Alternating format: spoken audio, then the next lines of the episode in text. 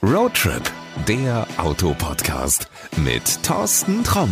Hey, willkommen zu einer neuen Folge von Roadtrip, der diesmal in die Kälte ging. Cupra hat zu einer Snow Experience eingeladen. Seit 2018 ist Cupra mit extrem sportlichen Autos am Start, die aber 100% alltagstauglich sein sollen. Die Marke hat ihre Wurzeln ja im Motorsport, also auf der Rennstrecke, und das kannst du beim Leon Cupra R sofort erkennen. Und auch wenn der Cupra Ateca ein SUV ist, ist er auf der Rennstrecke eine echte Macht. Allerdings haben die Ingenieure bei beiden Autos keine brutalen Bestzeitenjäger auf die Räder gestellt.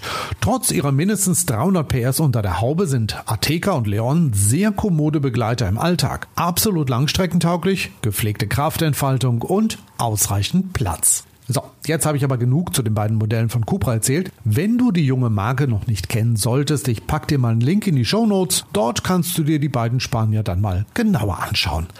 Jetzt kommen wir zur Snow Experience. Diesmal ging es in die Schweiz in den Schnee. Los ging es vom Flugplatz St. Gallen Altenrhein. Da war mit Schnee allerdings erstmal Fehlanzeige. Also habe ich mir mal schnell einen Leon Cupra R Sportstourer geschnappt und habe mich auf den Weg nach Davos gemacht also rund 120 Kilometer über Autobahnen und Landstraßen durch die Berge.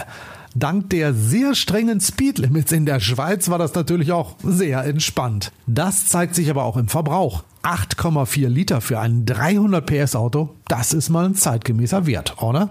Davos kennst du vielleicht vom Weltwirtschaftsgipfel, der ja in jedem Jahr die Medien beherrscht. Davos ist mit rund 1600 Metern die höchstgelegene Stadt Europas. Und dort hat die Cupra-Mannschaft die Möglichkeit geschaffen, Leon und Ateca mal unter hochwinterlichen Straßenverhältnissen zu testen. Zum einen gab es da einen abgesperrten Handling-Kurs, auf dem es durch enge Pylonengassen ging. Klar, da kannst du das Ding auch mal richtig in einem ordentlichen Drift um die Ecke schmeißen, was sonst im öffentlichen Straßenverkehr ja nun mal nicht der Fall ist. Aber da hat sich für mich gezeigt, wie akribisch sich die Cupra-Ingenieure um das Fahrwerk gekümmert haben. Das Auto ist auch in einem derart instabilen Fahrzustand super präzise zu handeln. Also du bestimmst, wie quer der Cupra stehen darf und wann es weitergeht. Dabei verfällst du in keinerlei Hektik. Das Auto reagiert vorausschaubar und führt kein Eigenleben. Naja, aber ich gebe es zu, das Grinsen, das hat erst nach einigen Stunden nachgelassen. Außerdem haben die Veranstalter der Snow Experience in Davos das geschafft, was sonst nur für einige Politiker à la Donald Trump gemacht wird. Eine Straße gesperrt. Ja, und zwar nicht irgendeine, sondern eine komplett zugeschneite Passstraße war nur für die Teilnehmer befahrbar. Und auch da haben mich die mindestens 300 PS starken Allradler echt beeindruckt. Egal ob bergauf oder hinterher natürlich auch wieder bergab, Enge vereiste Kehren oder unübersichtliche Kurven haben die Spanier so souverän gemeistert, als wären sie für den Tiefschneeeinsatz gebaut worden. Apropos Spanier. Ich glaube, ich hatte es etwas schwerer als all die anderen, denn bei mir saß der spanische Rennfahrer Jordi Genet auf der Rücksitzbank und wollte ein bisschen mit mir plaudern. In so einer Situation willst du das Auto mit Sicherheit nicht in einer Schneewand versenken, glaub es mir. Rennfahrer sind ja bekanntlich auch sehr schlechte Beifahrer, also nicht übertreiben. Und wenn hinterher einer, der durch unzählige Rennen in der Tourenwagen Welt- und Europameisterschaft, Formel 3, Formel 3000, Truck EM, TCR und was weiß ich noch alles, mit so ziemlich allen Chemikalien gewaschener Fahrer fröhlich grinsend aussteigt, ich glaube, dann hast du das Ziel erreicht. Aber ich gebe es zu, der Leon Cupra R hat's mir auch ziemlich leicht gemacht.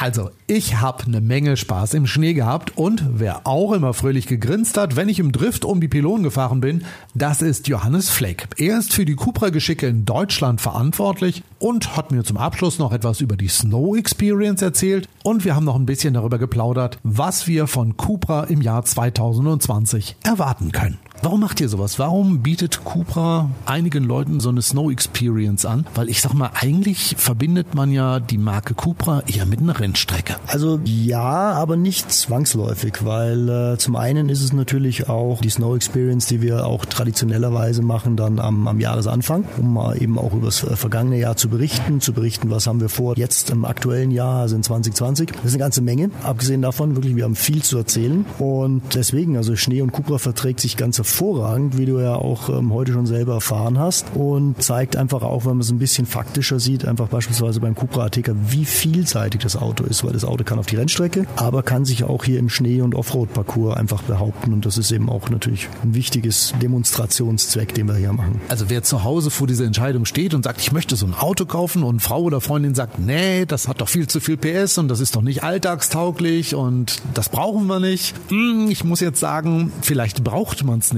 aber wenn man es einmal hatte, will man es nicht wieder weggeben. Ich sag mal so, es, Zahlen sprechen ja auch für sich und nochmal der Cupra Ateca ist wirklich extrem vielseitig vom Kofferraum, auch ähm, vom, vom Innenraum, um Platz, vom Fahrkomfort und die Performance ist da. Das scheint ein äh, sehr, sehr überzeugendes Paket zu sein, weil wir haben bisher seit Launch, und das ist gerade mal Oktober 2018 gewesen, über 10.000 Autos verkauft. Und das heißt, dass also jeder vierte Ateca ein Cupra ist. Und von daher, ich glaube, das spricht für sich selber. Hier haben wir wirklich einen überzeugenden Markterfolg. Haben euch die Kunden überrascht? Also habt ihr jetzt ewig lange Lieferzeiten? Ähm, wir haben schon versucht, den so gut es ging vorzubauen, weil wir wirklich sehr, sehr überzeugt waren von dem Auto und also wirklich mit, mit sehr viel Hingabe und, und Herzblut da schon geplant haben. Und die Lieferzeiten sind uns, es ist sicher nicht ideal, aber sie sind uns nicht aus dem Ruder gelaufen. Nein, aber wie gesagt, das ist natürlich ein wichtiger Punkt. Also wer jetzt so ein Auto haben möchte, es ist nicht jeder Seat-Händler, der ihm helfen kann. Doch, jeder Seat-Händler kann helfen. Man kann alle die Cupras bei jedem Seat-Händler kaufen. Darüber hinaus haben wir dann nochmal